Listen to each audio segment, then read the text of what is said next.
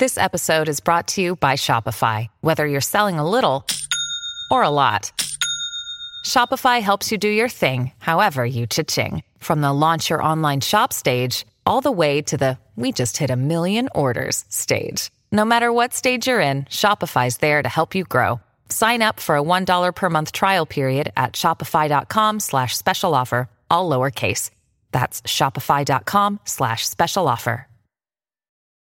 Your brain needs support, and new Ollie Brainy Chews are a delightful way to take care of your cognitive health.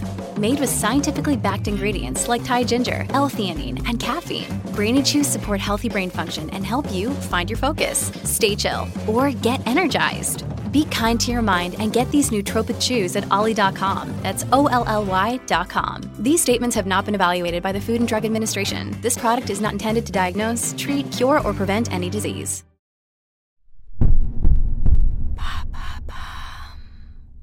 Pourquoi les films Star Wars sont-ils sortis dans le désordre?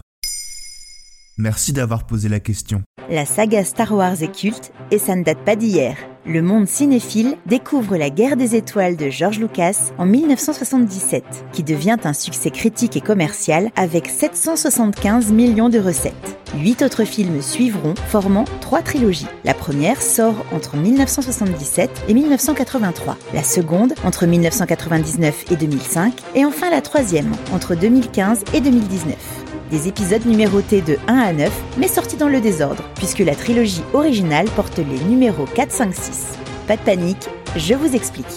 Donc l'histoire a commencé par le milieu C'est ça, et pourtant, elle était écrite en entier depuis le début.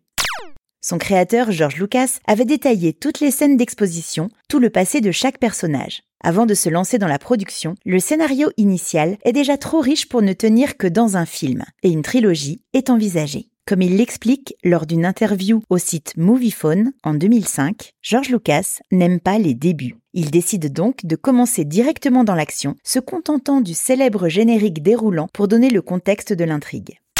Il estime surtout que cette partie du scénario possède un meilleur potentiel commercial, à une époque où les films de science-fiction n'ont pas particulièrement la cote. George Lucas ne sait alors pas s'il réussira à sortir les trois films qu'il a prévus. À sa sortie, Star Wars s'appelle d'ailleurs juste Star Wars.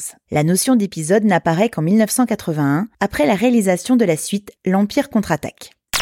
Le réalisateur n'est tellement pas sûr de lui qu'il va jusqu'à parier 2,5% de ses parts avec Steven Spielberg, alors sur le tournage de Rencontre du troisième type, que son film aura moins de succès que celui de son ami. George Lucas n'a aucune idée du phénomène qu'il va engendrer, et Spielberg fera un joli bénéfice d'environ 40 millions de dollars. Pourquoi a-t-il fallu attendre plus de 20 ans pour voir la prélogie? Les éléments ayant servi à bâtir l'histoire de la trilogie initiale n'avaient pas pour vocation de finir sur grand écran. George Lucas pensait sa trilogie achevée avec le retour du Jedi en 1983. Mais au fil des années, il a dû se rendre à l'évidence. Au-delà de l'engouement pour l'univers, les fans adoraient le sombre personnage de Dark Vador. Et ils avaient envie, que dis-je, besoin, d'en savoir plus. C'est ainsi qu'ils se remettent au travail pour offrir trois nouveaux épisodes pour raconter la jeunesse de l'aventure. L'accueil critique de l'épisode 1 La menace fantôme est plus que mitigé. Trop d'effets spéciaux, une intrigue complexe. La déception est à la hauteur de l'attente et donne raison à George Lucas sur son choix d'avoir sorti l'épisode 4 en premier. L'attaque des clones et la revanche des Sith, les épisodes 2 et 3, permettent néanmoins de mieux comprendre la naissance de Dark Vador. Après la vente de la franchise au studio Disney, l'histoire fait encore un bond dans l'espace-temps et propose une nouvelle trilogie en 2015 pour achever ce qui constitue la saga des Skywalker. Alors finalement, c'est quoi le bon ordre pour regarder la saga? Vaste débat qui a plusieurs réponses, car chacune des alternatives a ses avantages et ses inconvénients. Si vous n'avez jamais vu Star Wars, je vous conseille quand même de regarder les films dans l'ordre de date de sortie cinéma, soit 4, 5, 6, puis 1, 2, 3, et enfin 7, 8, 9. Vous garderez la surprise du twist emblématique de la série qui apparaît dans l'épisode 5. Oui, tout le monde n'est pas au courant, je ne spoile pas. Si en revanche vous l'avez déjà vu plusieurs fois, l'ordre chronologique de la narration est intéressant pour comprendre comment Dark Vador est devenu une figure incontournable et l'un des meilleurs méchants de notre pop culture.